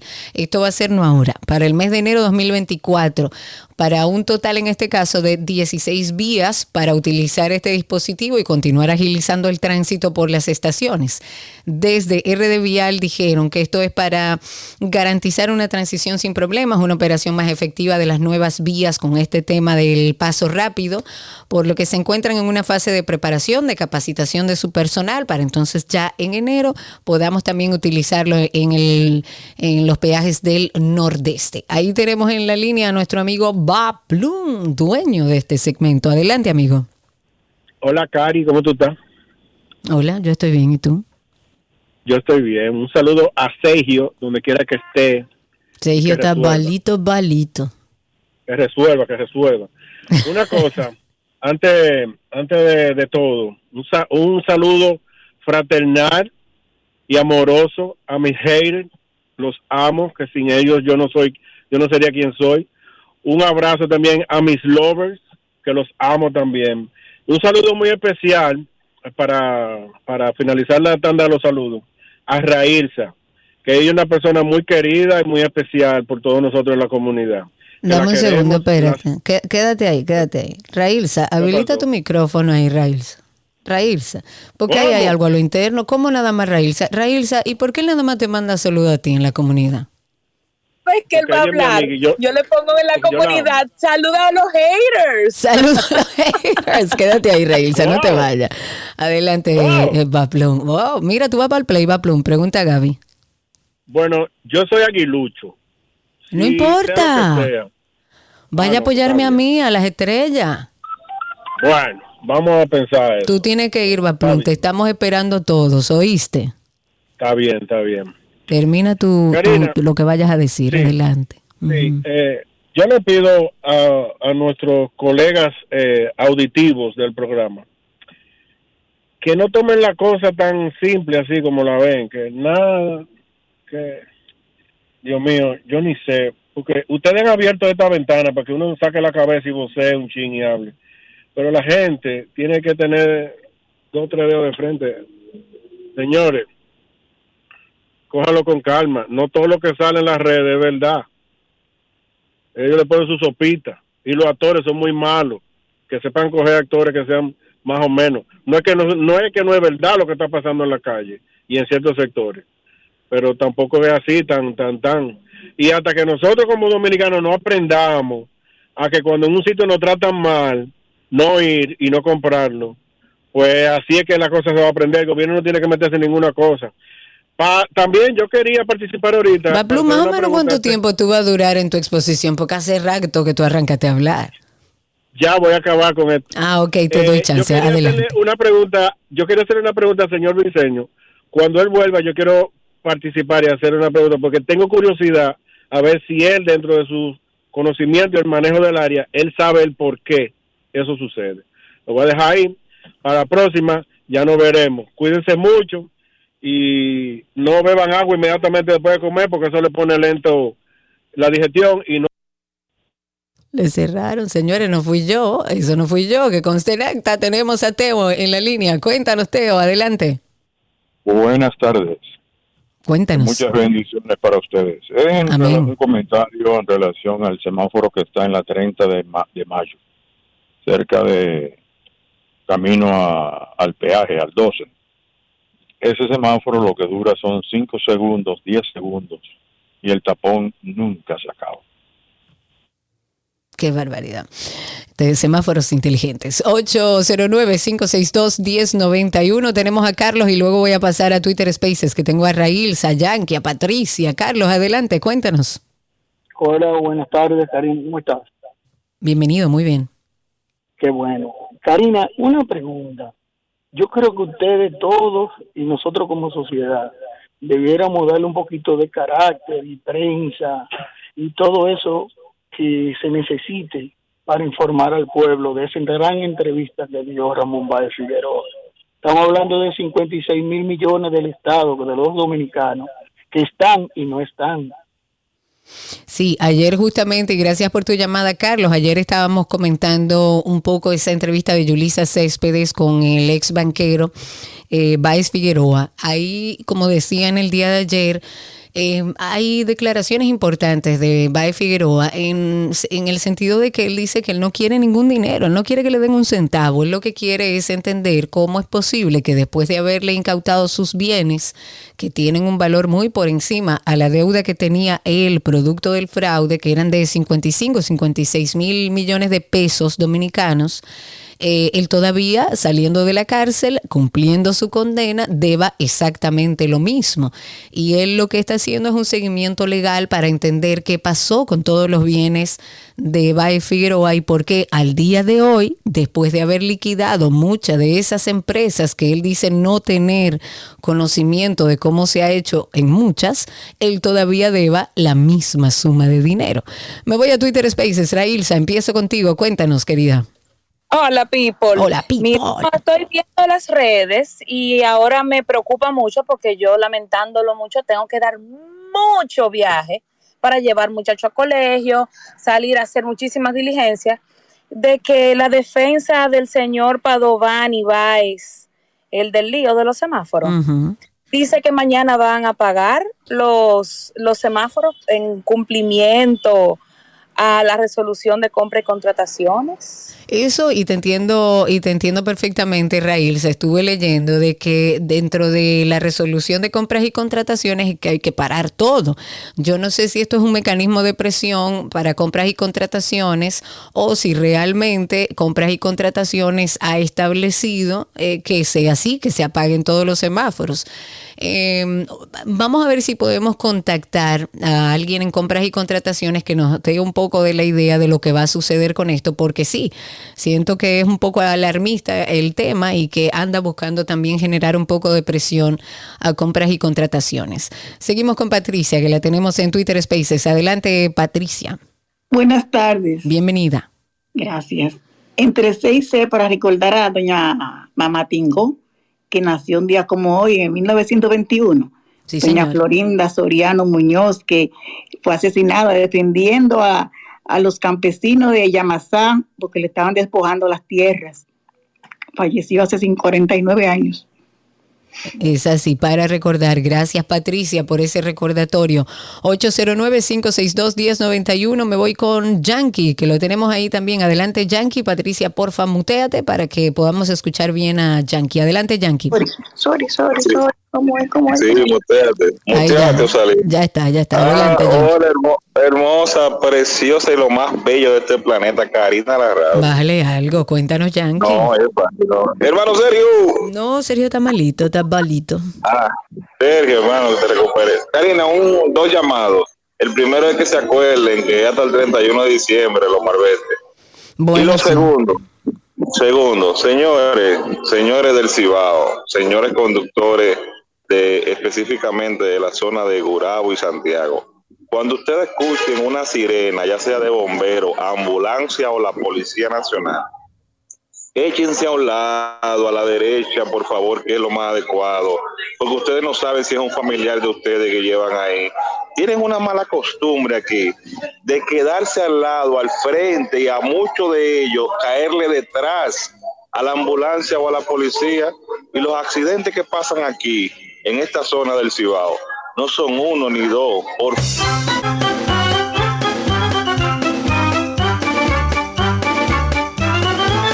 Tránsito y Circo, el teléfono es 809-562-1091. Mientras tanto, vamos con Lucas, que los te- lo tenemos ahí en Spaces hace un rato. Cuéntanos, amigo.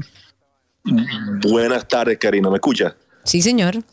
Gracias. Y saludo a- al, amigo, al amigo virtual Sergio, que, que se recupere pronto. Gracias. Mira, Karina, déjame tocar el tema del acuario, porque mucha gente pensará que el acuario no- eh, es algo que no le aporta a, a- a- a la economía ni a nada, pero en otros renglones sí aporta muchísimo. En sus inicios, el acuario eh, comenzó excelente, era casi semiautónomo, semiautónomo, perdón. Ahí había gente sumamente responsable que llevaban eso nítido, como Mónica Vega, Enrique Pujibet, que yo colaboré con ellos un par de años. Y por ahí anda Rubén Torres, que, que tiene un PhD. Claro, pues, ese Hay es un señor, ese tiene toda la información. O sea, hay mucha gente que sabe de eso, pero lo han politizado y han canibalizado eh, eh, ese sitio. Ojalá que el presidente a través de aquí escuche, porque sabemos que sí, que él escucha dos y dos, que, que, que, que pregunte quiénes son la gente que saben de eso.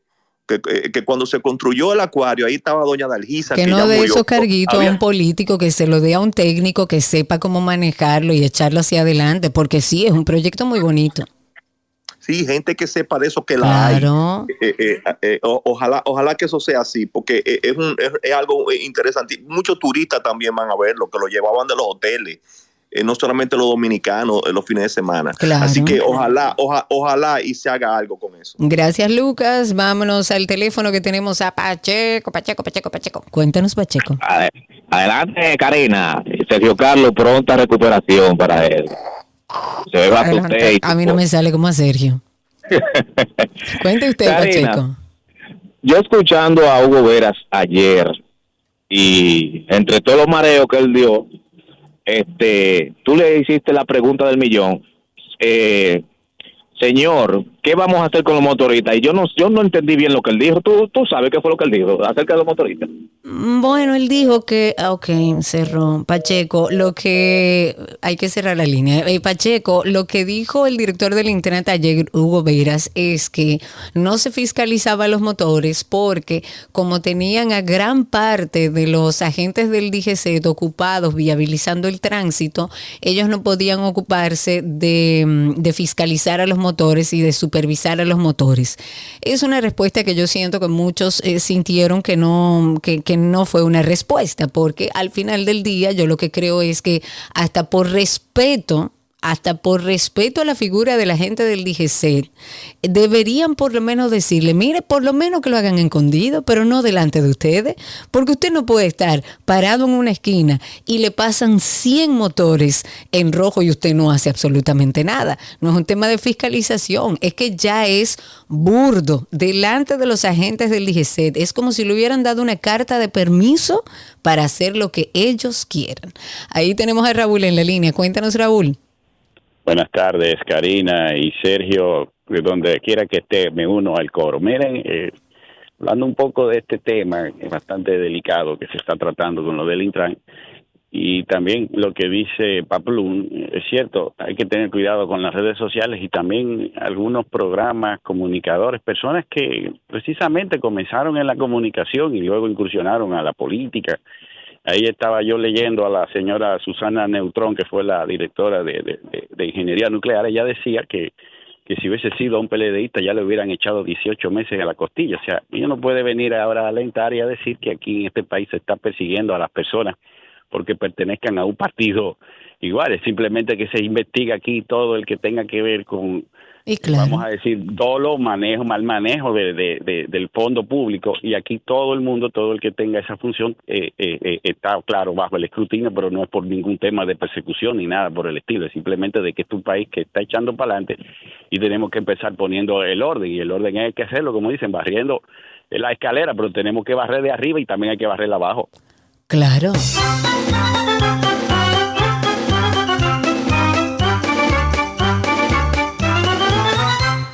Frank está en la línea 809-562-1091. Cuéntanos, Frank. Buenas tardes. Bienvenido. Un trago de café que me estoy dando. Me estoy dando un trago de café al nombre de su saludador. Gracias, qué rico. Oye, una cosa, yo hago Uber y el día pasado me tocó llevar unas turistas eh, mexicanas a la zona colonial y Sí. ellas a- habían eh, visitado el acuario. Oye, ¿qué, qué me dio de, de los comentarios que ellos hicieron de ese, Qué vergüenza. acuario?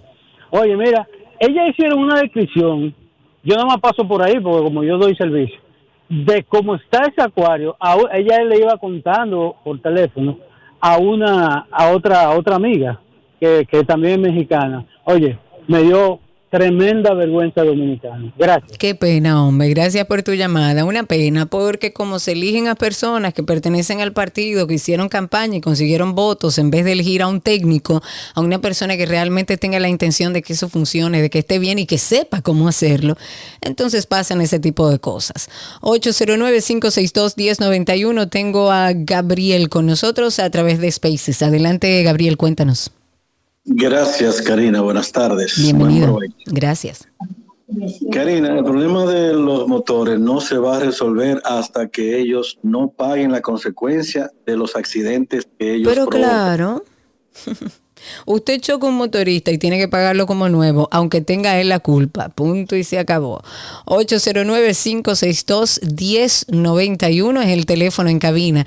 Residentes de las comunidades de Barahona realizaron una protesta por un supuesto brote de cólera que supuestamente ellos hay en las comunidades del Arroyo, La Ciénega, eh, La Ciénaga, perdón, Juan Esteban y Bauruco. Según estas denuncias, se han registrado más de 20 casos de diarrea sospechosa en niños y adultos. Según las informaciones, Salud Pública no ha realizado ni siquiera un levantamiento o experticias forenses en el agua y las personas afectadas eh, para determinar la, procedencia de esta situación. La preocupación y la incertidumbre se ha apoderado de estos residentes. Lo ideal es que el Ministerio de Salud Pública se acerque a estas comunidades para confirmar si ciertamente esto puede tratarse de cólera, sabiendo nosotros toda la situación que tenemos con nuestro país vecino. Norberto está en la línea. Adelante, Norberto, cuéntanos. Buenas tardes, Karina. Buenas tardes a Sergio, donde se encuentre, que se mejore. Gracias. Karina, no entiendo por qué nuestras autoridades improvisan tanto a veces. Esta mañana, no sé si usted lo notó, si alguien lo vivió, se lo contó, la ciudad amaneció convulsionada por la inauguración del Cristo Libre. ¿Por qué las autoridades no toman medidas de viabilizar, de un mapita? Mire, va a haber una inauguración, va a haber una actividad del Estado, estas son las vías alternas, y por qué no ponen los miembros de DGC que puedan viabilizar. Señores, nosotros salir, nosotros salir de Arroyo Hondo esta mañana, Terrible, fueron terrible. dos horas, dos horas para salir de Arroyo Hondo a la Kennedy. Una locura. Y cuando Una nos damos locura. cuenta, cuando nos dimos cuenta de qué pasaba, ah, que iban a inaugurar el Cristo Libre. Señores, estamos retrocediendo. ¿eh? ¿Qué es lo que está pasando? Tiene que haber autoridad. Óyeme, tiene que haber una información. Eso no puede seguir pasando. Estoy de acuerdo. Estoy de acuerdo contigo, perdón. Estoy de acuerdo contigo porque esta mañana, de hecho, estuve conversando eh, con un amigo que le tomó, señores, yo estoy hablando de un tramo de menos de un kilómetro, ¿ok? Pon tú que uno o dos kilómetros. Y él duró, bueno, una hora, él tenía ya en ese tapón y todavía no había llegado a su destino, que es, te, te digo, un kilómetro, o sea, de su casa al gimnasio iba. Y no pudo trasladarse en el tiempo que le correspondía por ese tapón. Estoy de acuerdo con Norberto que no puede ser que cada vez que el gobierno tenga una inauguración, todos los que salimos a trabajar tengamos una situación como esta. Pero además, sin tomar en consideración que estamos en una zona que el presidente sabe que Hugo Vera sabe, que Carolina sabe y que todo el mundo sabe que Arroyo Hondo es un lugar abandonado por las autoridades de tránsito. Lo que sigue la alcaldía es apro- aprobando proyectos de apartamentos, o sea, verticales, en un lugar que nada más tiene una entrada y una salida de dos vías, que cabe un carro de un lado y un carro del otro. ¿Cómo es posible que usted va a hacer una inauguración y real y efectivamente usted primero no avise? Y segundo, no organice para que el ciudadano que paga los impuestos para que se pueda hacer eso que se hizo, pueda circular y llegar a su trabajo sin tener que pasar una mañana frustrado o frustrada porque dura una hora para hacer 200 eh, eh, metros. No puede ser. No podemos seguir pensando en que, ah, esto es lo que vamos a hacer y el resto que... No. Hay que tener control sobre eso y Arroyo Hondo no es un secreto para nadie que es caótico porque las autoridades, justamente las autoridades, no se han tomado el tiempo de resolverlo y lo único que hacen es seguir apro- aprobando proyectos. Yo fuera una gente que va a comprar un proyecto en esta zona de Arroyo Hondo y no compro nada hasta que no me digan cómo que van a, sol- a solucionar la entrada y la salida de Arroyo Hondo, cómo es, porque es que si esto sigue creciendo como está haciendo, esto no vamos a tener forma de entrar y salir a Arroyo Hondo. Y las autoridades que han dicho, absolutamente nada. De esta forma dejamos tránsito y circo, ya regresamos con más.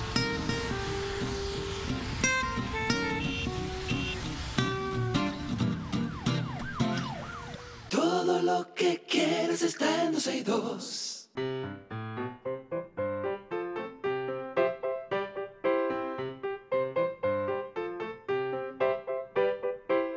Ahí estamos en ¿Qué aprendiste hoy? Donde nuestros pequeños oyentes nos cuentan cómo les fue en el colegio. Sofía, ¿cómo estás? Bien, Qué bueno, ¿cuántos años tienes? nueve, ¿Y en qué colegio estás? ¿En qué colegio, perdón? vete Centro Montessori. Ah, ok. Mira, vamos a pedirle a tu mamá o a tu papá que te den el teléfono en la oreja para que podamos escucharte mejor. Mira, Sofía, cuéntame qué aprendiste en el día de hoy. Aprendí.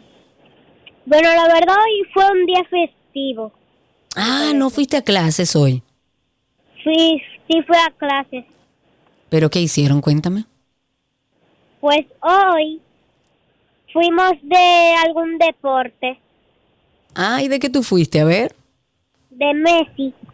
Oh, ¿eres fanática del fútbol? Sí. Ay, qué bueno. ¿Y, y te gusta Messi?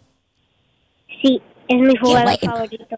Ah, muy bien por ti. ¿Tú juegas fútbol? Sí.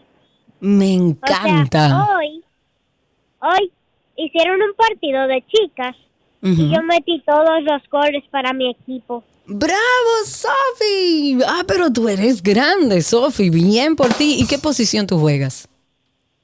Eh, yo jugué en campo completo. Muy bien, pues mira, te felicito. ¿Y te sabes alguna adivinanza, un chiste? Eh, no. No, pues tenemos igual Bueno, regalitos para ti. un- una adivinanza. una Ah, pues adelante usted. Adelante usted.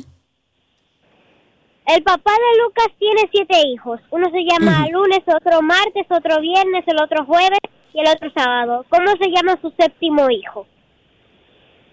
Mm, ¿Viernes? Viernes. Mm, ¿Domingo? Está en el- la respuesta está en el inicio. ¿Cómo así? Lo repito. Mira, en el inicio yo dije, el papá de Lucas tiene siete hijos. Ah, ya entendí. Oh, claro, claro, no te presté atención. Muchísimas gracias, Sofía. Tenemos aquí regalitos para ti en ¿Qué aprendiste hoy?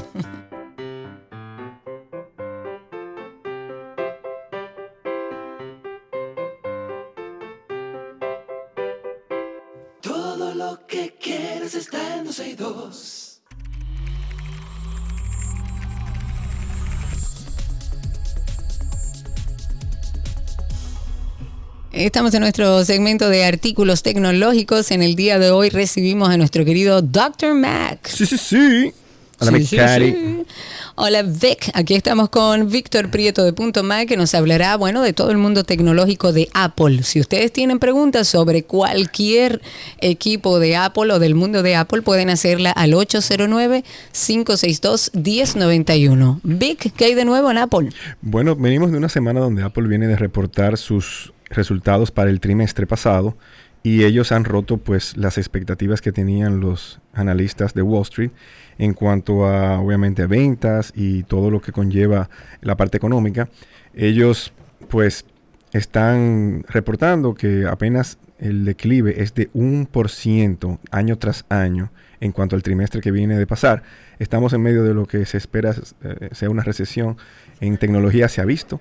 Inclusive Apple reporta que tienen aproximadamente un 20% de descenso en ventas de laptops y, Max por, en, general, pero ellos eh, pues suben la aguja con sus servicios, con la venta de iPhones, que aunque tiene una semana de menos, y el iPhone 15 se está vendiendo muchísimo y tiene eh, pues eh, unos retrasos en muchas partes, inclusive aquí en el país se ha retrasado algo, esperábamos que fuera la semana pasada que se lanzara, pero aparentemente hay un tema de homologación y bueno, esperamos por esa homologación por la parte de las telefónicas para que se pueda lanzar eh, el equipo, se puedan vender las unidades que ya están eh, pues de camino al país.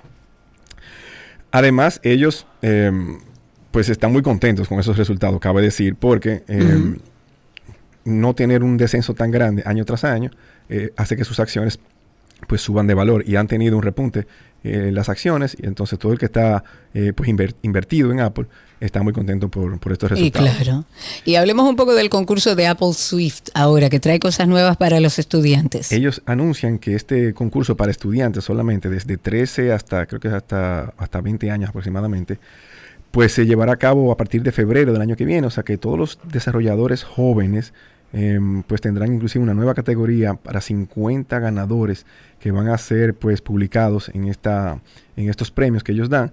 Em, que, se, que se, obviamente se, se, logra a través de la aplicación Swift, eh, Swift Playgrounds, que la pueden descargar eh, a todos sus jóvenes para que comiencen a codificar. Y ellos inclusive pues hicieron un, un, sondeo, una encuesta para ver quiénes eran, o sea, qué, decían los jóvenes acerca de qué eh, pensaban de la, de la, del interés que tenían en codificar y hacer aplicaciones en el futuro. Y dicen que ellos, en un 92% de los jóvenes em, encuestados creen que es importante aprender a, desarrollar, a codificar, a programar. El 94% cree que programar es importante para el futuro, para obtener un trabajo en el futuro. Oye, 94%. Y lamentablemente un 85% todavía no ha tomado el primer paso para aprender a programar. Y es tan sencillo como si tienen un iPad, descarguenle los padres. Y este, esta semana pues hemos hablado mucho del rol de los padres, la tecnología, eh, las clases que tienen y todo lo demás.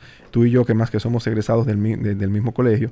Em, y los estudiantes deben de aprender a desarrollar, inclusive solo con la aplicación de Swift Playgrounds, que se la puede descargar, ellos pueden iniciar su camino a la programación. O sea que muy importante que, eh, que tengamos esto a nuestra disposición porque es gratis. Y obviamente pues para concursar en este, en este, en esto que Apple pues trae, sí tienen que estar obviamente eh, una serie de requisitos eh, cumplidos, ser parte de, del programa de desarrolladores de Apple, eh, tener también clases, estar, o sea, estar inscrito en clases que tengan que ver con programación, con STEM también, y sabemos que todo eso pues se puede en nuestro país. Claro, vamos a levantar esta llamada, Víctor Brian, que lo tenemos ahí hace un momentito que quiere comentar o preguntarte algo. Adelante, Brian. Hola, Brian. Víctor, ¿qué tal? Buenas tardes, gracias, Karina. Hola, hola. Víctor, tengo un tema con el espacio del iCloud y es que yo tengo trabajo con el celular, plataforma 360, y se guardan automáticos los videos. Se me llena el celular, pero yo pago el, el, espacio de 2 teras, pero yo nunca he podido. O sea, se me llena el celular y tengo el espacio vacío y siempre me pide memoria y yo pago la memoria no sé cómo borrar tampoco las fotos del celular o los videos del celular. Pero tú llenas, Brian, dos. Tú llenas dos él, él, habla, del, celular que se le llena, me imagino. Ah. Sí, pero se me llena el celular, pero borro Claro. borro lo- los documentos del celular y entonces se me borran del iCloud. ¿Para qué pago iCloud? Ah, ya, entiendo la pregunta. Mira, ¿Cómo podemos ayudarle? Su, duda es muy común porque la gente entiende que iCloud es inteligente hasta el punto tal que hace cosas por ti y no, no es así. iCloud sirve para hacer backup del equipo. Si el equipo tiene 64 gigas, iCloud va a utilizar sus 64 gigas. Si tú borras del celular, iCloud entiende que tú no lo quieres. o sea, iCloud entiende que tú no lo quieres. Si tú quieres que eso esté aparte en el, en el disco que iCloud tiene para el resto de las cosas, archivos y demás, tienes que utilizar la aplicación de archivos, de files. Y eso sí te sirve como un disco duro normal, pero la parte del backup, ella siempre va a tenerlos sincronizados. Y por eso es, es que entendemos que sincronizado es que si está O en uno, sea, está ¿qué en el puede hacer él? Él puede tomar todas sus fotos y, la cosa, y las Sí. cosas que le están llenando eh, el in- celular y lo introduce en archivos. En los archivos. Hay una aplicación que se llama Files, archivos, y esa te sirve para tú guardar en, el, en la otra parte de iCloud. En esos dos teras, él lo puede Ah, utilizar mira, ahí sin problema, porque esa parte no necesariamente se sincroniza. Pues hay una parte que sí sincroniza en, ese, en esos archivos que van a tener una nubecita, pero lo que no lo tiene, entonces es la que tú puedes utilizar. O sea, un folder cualquiera que tú crees, eh, pues no va a estar eh, en el, no va a residir en el teléfono, sino que va a residir solamente en el iCloud. Prueba ahí, Brian, a ver si te funciona. Háblame de que Apple ahora está trabajando en combatir la apnea del sueño. Así es, parece que se ha filtrado que lo próximo que viene al Apple Watch sería el, el diagnóstico de apnea del sueño y el diagnóstico de la hipertensión. Parece que ya Apple está pues muy cerca.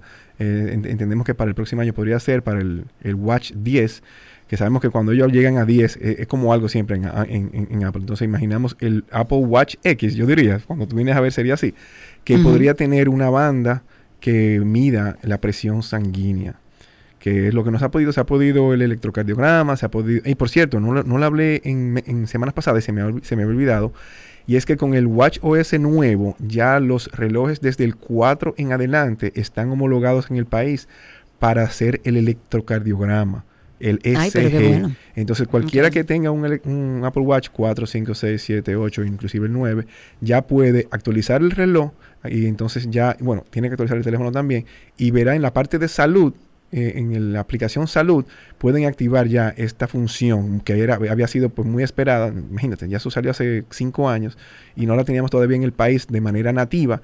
Ya sí lo pueden eh, activar en sus relojes, los que no habían activado esto, que habíamos dicho que podías viajar y activarlo fuera, ya se puede en el país y funciona siempre eh, pues de manera muy satisfactoria, muy importante que lo tengamos. Entonces Ok. ellos están trabajando en eso.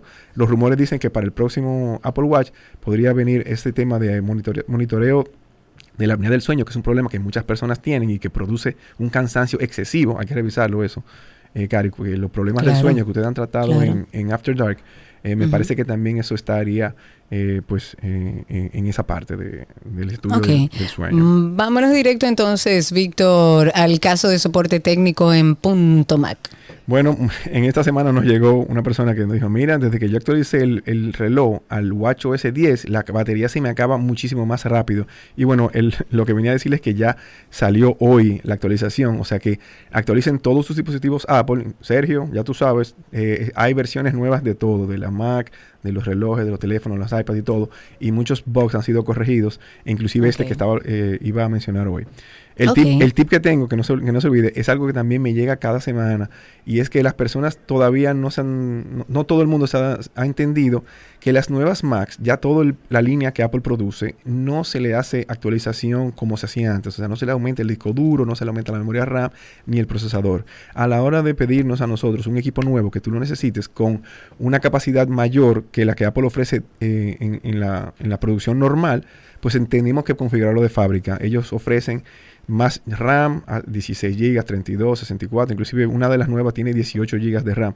Y viendo las cosas que estaban mencionando en las noticias esta semana, pues eh, un ingeniero de Apple fue entrevistado y él pues lo dijo de manera muy fácil. Miren, la forma en que se calculaba la necesidad de RAM hoy día y con respecto a cómo se calculaba antes, ahora es mucho menor lo que se necesita con los procesadores de Apple. Entonces, lo que hoy en día eh, se interpretaría como que tienes 8 GB de RAM en, esos procesadores eh, M1, M2, M3, el nuevo que salió, pues como esto es un sistema en un chip, todo esto está, la memoria está integrada ahí y ellos dicen que el 8 GB se comporta como 16. Entonces, por eso está bien que los equipos Apple nuevos tengan 8 GB de RAM, porque es suficiente. Es como que tú tuvieses 16 GB de RAM en la anterioridad, que normalmente le es suficiente para el 80-90% de las personas en lo que es el trabajo de día a día, inclusive en los e- equipos eh, modernos para hacer edición de video, de audio, y un sinnúmero de cosas que antes se necesitaba de más RAM, 16 GB, 32 GB era normal. Hoy día con 8 GB se hace suficiente, inclusive a nivel profesional. O sea que no le tengan miedo cuando vean que 8 GB está ahí, no necesariamente tienen que configurar el equipo eh, con más gigas. Perfectísima. Víctor, muchísimas gracias. Siempre un placer hablar contigo. Recuerden que Víctor está en Punto Mac. En redes sociales lo consiguen como arroba punto Mac RD. Pueden llamar también al 809-412-0806. Hasta aquí, artículos tecnológicos.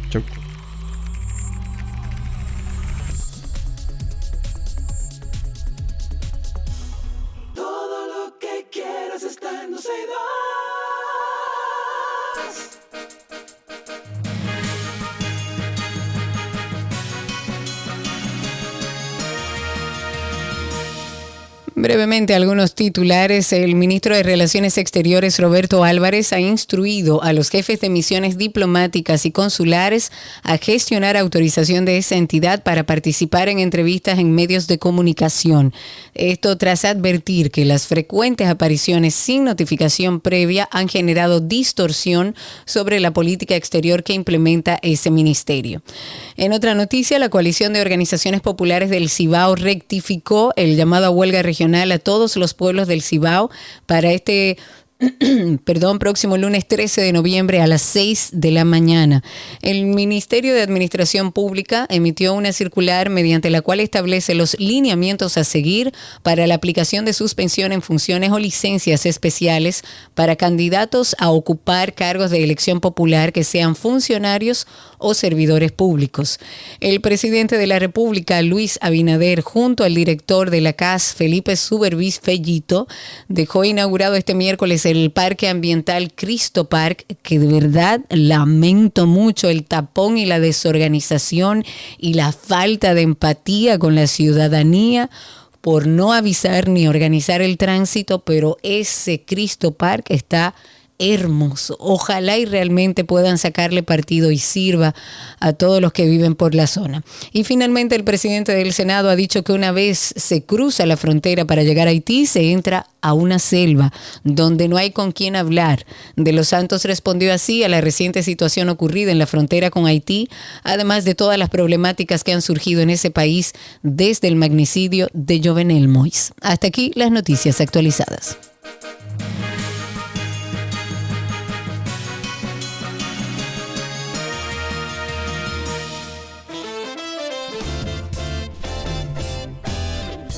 Despedimos 12 y 2, agradeciendo que me hayan acompañado, deseándole a nuestro socio y compañero Sergio Carlos que se recupere pronto para que pueda reintegrarse.